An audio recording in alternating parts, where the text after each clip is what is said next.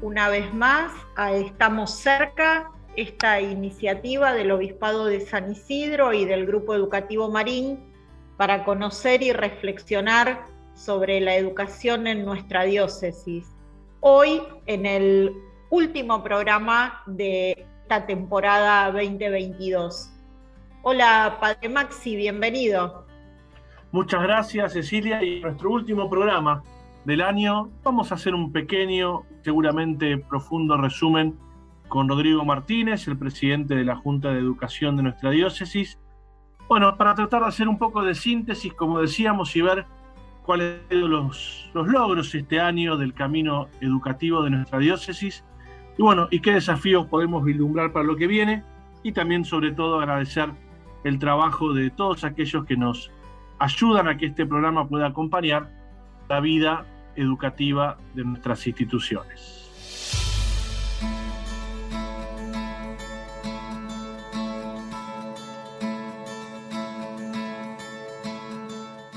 En este bloque de Estamos cerca vamos a conversar con el licenciado Rodrigo Martínez, que es presidente de la Junta Regional de Educación Católica. Hola Rodrigo, gracias por acompañarnos. Hola Cecilia, hola Padre Maxi, un gusto enorme poder volver a estar en este espacio tan lindo que bueno, se vino consolidando en estos, en estos años y que con mucha alegría podemos compartir. Rodrigo, ¿cómo, cómo llegamos al final? ¿Cómo estamos llegando al final de este, en materia educativa, obviamente, de este primer año en lo que, bueno, denominamos el pospandemia, ¿no? Después de estos dos años de, de experiencia educativas marcadas por el fenómeno de la pandemia. Bueno, este año, como bien decís, fue un año bueno, el del año de la pospandemia, pero en algún punto lo podemos decir en este momento, ¿no? cuando arrancamos el año, lo hicimos con mucha incertidumbre, sin terminar de saber cómo, cómo iba a ser, qué formato, si bien parecía que íbamos a hacer la presencialidad completa, eh, así lo teníamos dispuesto, pero bueno, fue un transitar eh, con cierta incertidumbre, que bueno, gracias a Dios, la, marcha misma del año nos fue mostrando, y bueno, y la baja de, los casos del COVID nos permitió volver a cierta normalidad, con lo cual, bueno, un primer análisis que podemos tener sobre esta pregunta de cómo terminamos, bueno, terminamos muy bien en desde esa dimensión, que es el haber vuelto a una cierta normalidad con respecto a, lo que, bueno, tuvimos que atravesar desde 2020 ahora, con lo cual eso es una muy buena noticia para tener las, las escuelas funcionando, los chicos siendo todos los chicos al mismo tiempo, los docentes trabajando, que ahora lo tenemos como más naturalizado en estos meses, pero bueno, si miramos para atrás, no era tan así, con lo cual es, bueno, eso es un primer análisis y es una, una mirada optimista de que, bueno, terminamos muy bien. Al mismo tiempo, bueno, terminamos eh, un año que fue muy difícil al mismo tiempo, ¿no? Porque eh, más allá de, las incertidumbres del formato y, de cómo iba a funcionar esta, esta vuelta, también hemos atravesado, sobre todo en la primera mitad del año, bueno, muchas situaciones que hacen sobre todo al acompañamiento y que es uno de los roles principales que tienen nuestras instituciones y que además como instituciones educativas de la Iglesia queremos tener. Bueno, ese acompañamiento de, situaciones personales, sobre todo de, los chicos, eh, de los jóvenes, también de los docentes, de los directivos, que, bueno, que fueron quizás fruto de, estos dos años anteriores y que requirió un esfuerzo especial, ¿no? el sentimiento compartido en la, al llegar a la primera mitad del año es que había sido una primera mitad del año que parecía un año entero, había sido una mitad del año muy intensa, ¿no? Entonces, bueno, eso también es un análisis del año, va a ser un año que requirió un esfuerzo especial desde esta dimensión, ¿no?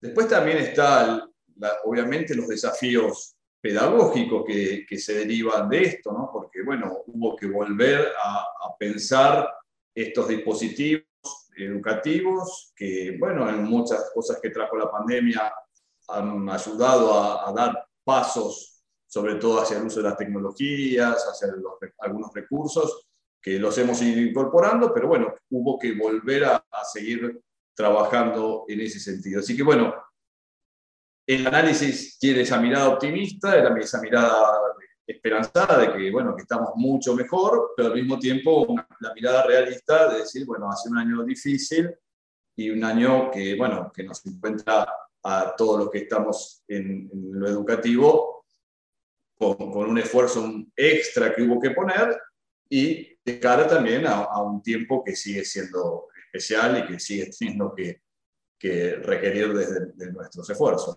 Rodrigo, y, en este camino, ¿cuáles son los aspectos positivos de, que podemos encontrar en las actividades eh, de la Junta de Educación durante este año? Un poco en, el mismo sentido de lo que estaba contando antes, las actividades de la Junta, eh, que en algún punto se vieron también afectadas en aquellas que tenían que ver con con eventos, sobre todo, que desde la Junta hemos siempre impulsado como espacios de encuentro, no por los eventos en sí mismos, digamos, sino como espacios de encuentro, de celebración, como son algunas misas que hacemos para los chicos de la primaria, otras para los chicos de la secundaria, mismo el espacio de la jornada de orientación vocacional, que es un espacio de, destinado a los chicos de los últimos años del secundario, también hubo que darle un formato nuevo. Bueno, eso se vio afectado en cuanto a actividades pero no hemos dejado, sobre todo, a ver, eh, lo que hace desde nuestra tarea de acompañamiento a las, a las instituciones, trabajado, bueno, muy cercanos a, los colegios para acompañar estas realidades que contaba, que fueron emergentes, que, que pudieron aparecer, y como un aspecto lindo y, y, y destacable ha sido también el, fortalecimiento de lo que es el sentido de pertenencia y, la red educativa que conformamos. ¿no? Muchas veces en las situaciones difíciles, bueno, uno necesariamente busca apoyarse en los que tiene al lado y, desde un tiempo a esta parte que venimos trabajando y con una historia mucho más larga, ¿no? De, de hacer una gran comunidad de las obras educativas diocesanas, creo que este año y estos años nos hemos ido fortaleciendo, ¿no? Y las actividades que fuimos haciendo, sobre todo lo que nos toca a nosotros desde la CURE, que es el acompañamiento de los representantes locales y de los directivos, fueron un poco en esa línea, ¿no? de, fortalecerlos en su rol, de, de ayudarlos a, encontrar herramientas, de poder también, eh, bueno, compartir cómo estábamos ¿no? y, poder reafirmarnos en, la misión y en la vocación que tenemos y con estos grupos que nombraba, especialmente la cuestión del acompañamiento y el liderazgo de, las comunidades educativas. Rodrigo, muchas veces hablamos de, las dificultades que, trajo la pandemia y también eh, que puso de manifiesto la pandemia, ¿no? Algunas que, que ya existían y que de alguna manera se pusieron blanco sobre negro a, raíz de, este fenómeno sanitario, ¿no? En este sentido, y mirando ya lo que está por venir, ¿qué deudas pendientes dejó la pandemia? ¿Qué situaciones pendientes en, en la educación mirando la provincia de Buenos Aires, dejó pendiente esta, situación que atravesamos. Como bien decía Cecilia, la pandemia quizás puso un foco más fuerte, una luz más fuerte sobre algunas situaciones que quizá existían. la pandemia no es que generó la desigualdad educativa, sino lo que nos mostró es, bueno, cómo esa desigualdad socioeconómica y también eh, educativa, eh, bueno, se puso más en crisis a partir de necesitar básicamente recursos y conectividad, bueno, estas cosas que hemos hablado tantas, tantas veces durante el 2020 a esta parte. Creo que, que sigue siendo esas deudas siguen estando presentes, ¿no? Y uno podría yo, sintetizarla, yo creo que sigue siendo la deuda de la inclusión, no en el sentido solamente de, del que los chicos estén adentro de la escuela, que la pandemia puso en, riesgo también, digamos, porque eso sabemos que, que se puso en riesgo y, hubo una pérdida de alumnos que, bueno, siempre es difícil en Argentina saber los números exactos de estas cosas, pero bueno, sean los números que sean, bueno, es una realidad que se dio que se trabajó mucho, digamos que se ha trabajado tanto a nivel de la provincia eh, como también desde nuestras instituciones para que eso no pase, pero eso es una deuda, es, algo que aparece, pero sobre todo la deuda de la inclusión relativa a, a la calidad, ¿no? Es decir, bueno, con los chicos adentro de la escuela, bueno, ¿cómo hacemos para que realmente el espacio educativo sea un espacio de verdadero aprendizaje? Eso creo que es la mayor deuda en la que uno cuando habla de la provincia pensamos en eh, la gestión educativa, estatal y, privada, ¿no? Digamos, el seguir caminando. Pasamos la pandemia, bueno, trabajamos para que los chicos estén adentro, pero bueno, tenemos el desafío de que realmente lo que pasen en nuestras instituciones sean eh, momentos donde esos chicos aprendan realmente y puedan salir de, de estos espacios educativos con las herramientas necesarias. Es una deuda de la educación en Argentina, es algo que, que se puso en crisis, ¿no? creo que alguna vez lo hablábamos eh, en otras oportunidades que, nos, que pudimos compartir. Eh, el Papa en, en, el año pasado hablaba, el 20 en realidad, perdón, cuando pasaban los primeros meses de la pandemia, hablaba de la catástrofe educativa, ¿no? Siempre se habló en, en, América y en el mundo general, pero en América el episcopado usó mucho el término de emergencia educativa. Bueno, la pandemia nos dejó una catástrofe educativa y el concepto de catástrofe, que suena fuertísimo, bueno, hace que hay algo que reconstruir. La emergencia es, era una señal, una luz amarilla que se nos prendía. Eh, la catástrofe vio y hay que reconstruir. Bueno, creo que estamos pasando esa situación, la hemos pasado, gracias a Dios, hemos podido como pasar la orilla, a la otra orilla de, ese río que se nos presentaba medio difícil de saber si podemos alcanzar. Pero bueno, los desafíos siguen siendo, siguen siendo estos y siguen en algún caso siendo más y sobre todo pensando en las poblaciones más vulnerables socialmente, ¿no? que eso siempre es un desafío y sobre todo para nosotros como educativas de la Iglesia es un objetivo y una misión primordial. Rodrigo, y en relación a esto, bueno, eh, en la Argentina se está trabajando en un pacto educativo argentino, seguimos trabajando, como bien decías vos, eh, sobre la invitación del Papa a poner el tema educativo en el centro. Eh, ¿Qué para la educación de gestión eclesial en América? ¿Hacia dónde crees que son los próximos pasos de, las instituciones educativas que tienen en muchos lugares muy parecidos a los nuestros, en nuestra diócesis? Sí, es eh, mirando el continente, digamos, los desafíos son parecidos, ¿no? Eh, el desafío de la, de la calidad ese es un desafío sin duda, el desafío de la cobertura, ¿no? Con esto que, decíamos recién, ¿no? De cómo estar presentes en los lugares más vulnerables, ¿no? Quizás en Argentina tenemos una ventaja con respecto a algunos otros países de la región, que es el, aporte estatal, es la, ayuda que da el Estado para los salarios docentes en algunas instituciones, y muchas instituciones de la Iglesia tienen ese, ese aporte, reciben ese aporte. En otros países esto no es así y se hace más difícil a veces eh, estar presente en, en, algunos sectores que, bueno, que no tienen los recursos económicos ¿no? para acceder a la educación privada.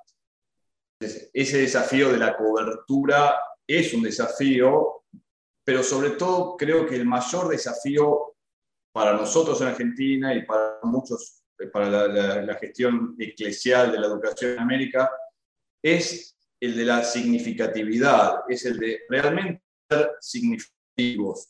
Es decir, eh, tener una razón de ser, ¿no? Para que las familias nos puedan elegir, ¿no? Entonces, creo que eso es, un, es algo que nos atraviesa y sobre todo las épocas de crisis ponen en juego.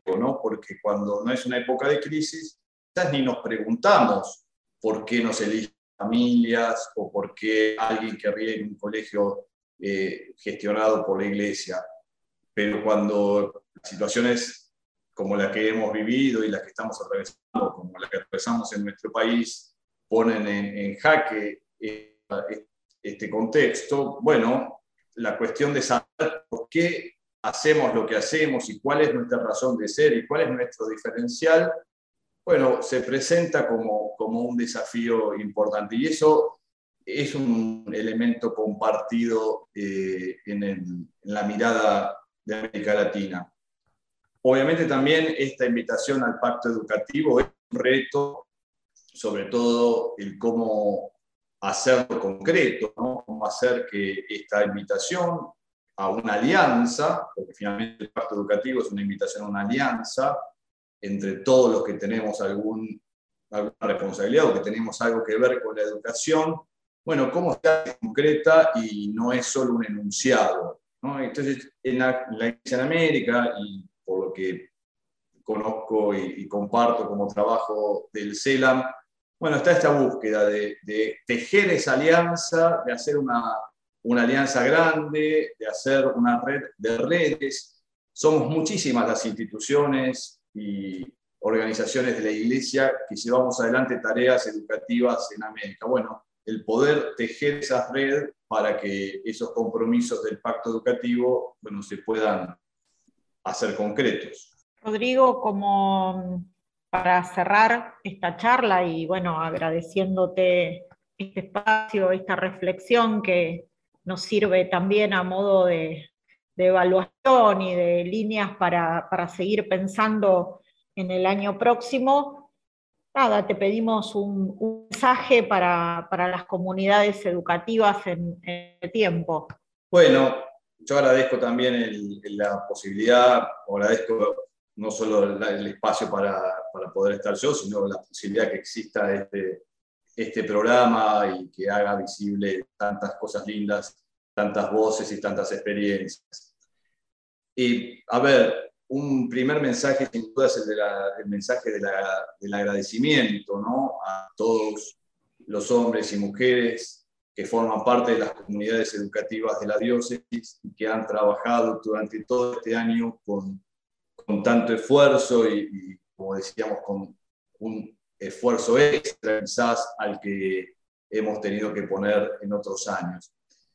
Y como mirada para adelante, yo creo que esa, esta invitación del pacto educativo eh, que decíamos recién, eh, en ese Papa usa una imagen que la, hemos hablado tantas veces, que es la imagen de la aldea de la educación, ¿no? y habla de usando un proverbio africano, de que para educar un niño se necesita una aldea entera, hablando del compromiso de todos. Y creo que, que como mensaje para adelante es la invitación a, sentirnos parte de, de, esta aldea de la educación, de esta comunidad de la educación de la diócesis de San Isidro, en la que todos somos importantes ¿no? y que eh, nos sentimos parte de una aldea y sentimos parte de una comunidad que derriba algunos muros que podemos sentir que nos separan, ¿no?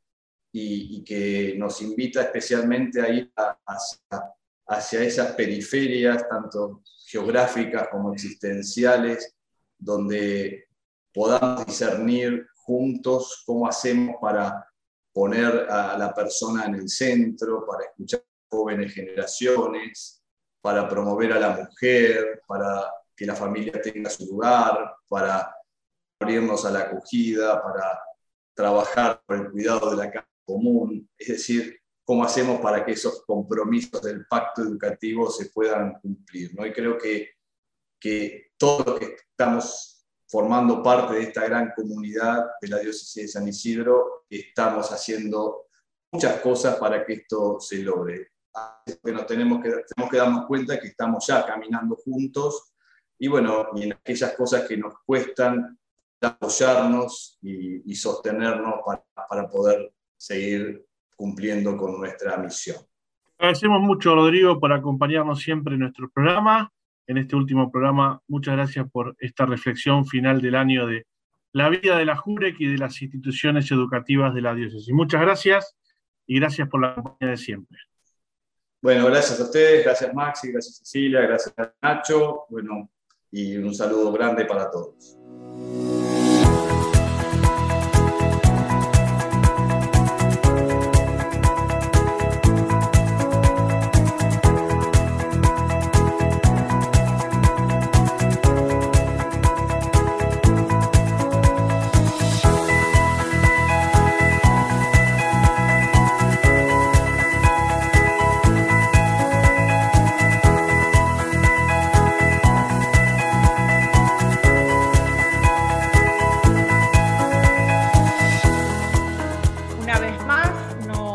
Acompaña Jorge Camdepadrós con su columna Tecnología y Educación. Jorge, el aire de este programa es tuyo, te escuchamos. Gracias Cecilia. Bueno, llegamos al final del año, eh, un momento donde todos los docentes empiezan a evaluar a sus alumnos, o ya los están evaluando, y entonces hoy vamos a hablar un poquito de algunas plataformas que facilitan todo el proceso de evaluación, eh, que es un proceso que generalmente genera fastidio, nervios y molestias en los alumnos este, y una sobrecarga de trabajo en los docentes, pero que en realidad no debería ser así, así.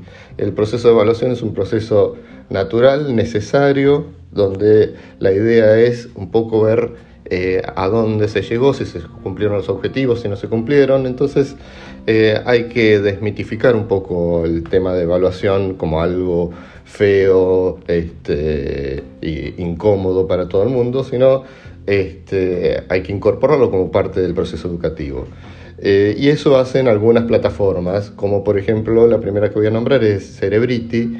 Cerebrity es eh, una plataforma que tiene una variedad muy grande de juegos de inteligencia, educativos, culturales, de todas las áreas, matemática, historia, lengua y todas, este, y con juegos y con este, preguntas y respuestas, eh, el profesor puede tener una idea muy precisa de lo que están haciendo sus alumnos este, o qué aprendieron o qué no aprendieron.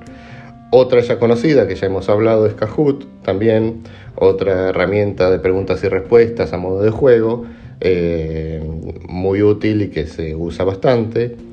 Otra plataforma es Saption, con Z, Saption. Este, esta permite crear test para repasar alguna lección, algún tema, este, pero lo interesante de esta plataforma es que puede utilizar videos descargados de YouTube o donde sea eh, y completarlos, hacerlos interactivos. Eh, hay varias herramientas al respecto. Este, esta es otra de las que existe donde se puede generar interactividad en un video eh, de YouTube ya, ya preparado. Este, así que bueno, estas son algunas de las herramientas que, tienen los docentes como para poder utilizar. Hay muchas más. Eh, en algún otro eh, micro vamos a hablar de este tipo de herramientas. Pero bueno, eh, para finalizar el año eh, quería saludar a toda la comunidad educativa, desearles una muy feliz Navidad, un gran año 2023. Así que bueno, un saludo también para Maxi y para Cecilia. Les deseo una feliz Navidad y bueno, saludos para todos. Muchas gracias Jorge por tu columna y en este día también de nuestro último programa agradecerte siempre tu presencia, el compartir tu sabiduría y sobre todo lo que aprendimos de tus palabras para poder acompañar mejor el camino y el crecimiento de nuestras instituciones educativas. Muchas gracias Jorge por estar con nosotros.